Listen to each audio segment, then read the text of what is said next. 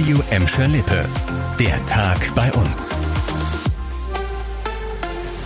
Mit Chantal Teubert, hallo zusammen. 8 Millionen Euro sind schon eine schöne Stange Geld, ne? Und die steckt die Deutsche Bahn in eine wichtige Pendlerstrecke bei uns, nämlich die zwischen Gelsenkirchen und Essen. Im Gelsenkirchener Hauptbahnhof müssen neue Gleise her. Dafür werden um die 1400 Meter Schienen ausgetauscht. Und freuen können sich rund 100 Anwohner entlang der Strecke in Rotthausen. Für die soll es bald ein bisschen gemütlicher werden, dank zwei neuer riesiger Schallschutzmauern, die da hochgezogen werden sollen. Das Ganze wird ab Freitag in Angriff genommen und soll gute vier Wochen dauern. Als Pendler müsst ihr euch in dieser Zeit dann teilweise auf Einschränkungen einstellen. Auf radioemschalippe.de findet ihr alle Infos zu euren Verbindungen. Millionen werden aber in Gelsenkirchen auch in den Schulausbau gesteckt. Heute Nachmittag war in Erle der erste Spatenstich für die neue Grundschule an der Gräfte.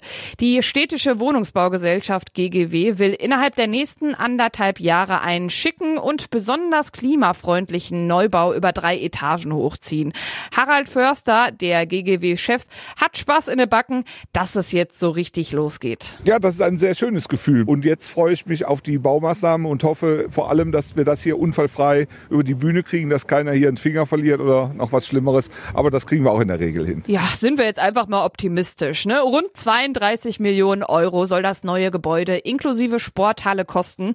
Zum Beginn des Schuljahrs 2025 ist dann da Platz für 450 Grundschüler und den brauchen wir auch. In Gelsenkirchen gibt's immer mehr Kinder. Und deshalb macht die Stadt auch ordentlich Druck in Sachen Schulausbau. Aktuell sind sieben neue Schulen geplant.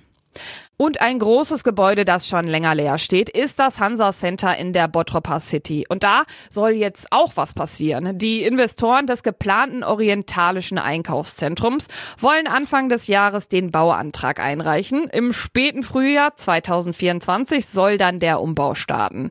Der außerdem ursprünglich geplante Veranstaltungssaal ist allerdings laut Oberbürgermeister Bernd Tischler wohl geplatzt. Dafür rückt die Stadt keine Genehmigung raus, weil zu viele Leute Angst vor Verkehrschaos und Krach haben, zum Beispiel durch mögliche Hochzeitsfeiern, die dann da steigen könnten. Die Investoren wollen aus dem leerstehenden Hansa Center in Bottrop das Mehrhaber machen, ein Einkaufs- und Erlebniszentrum mit orientalischem Schwerpunkt.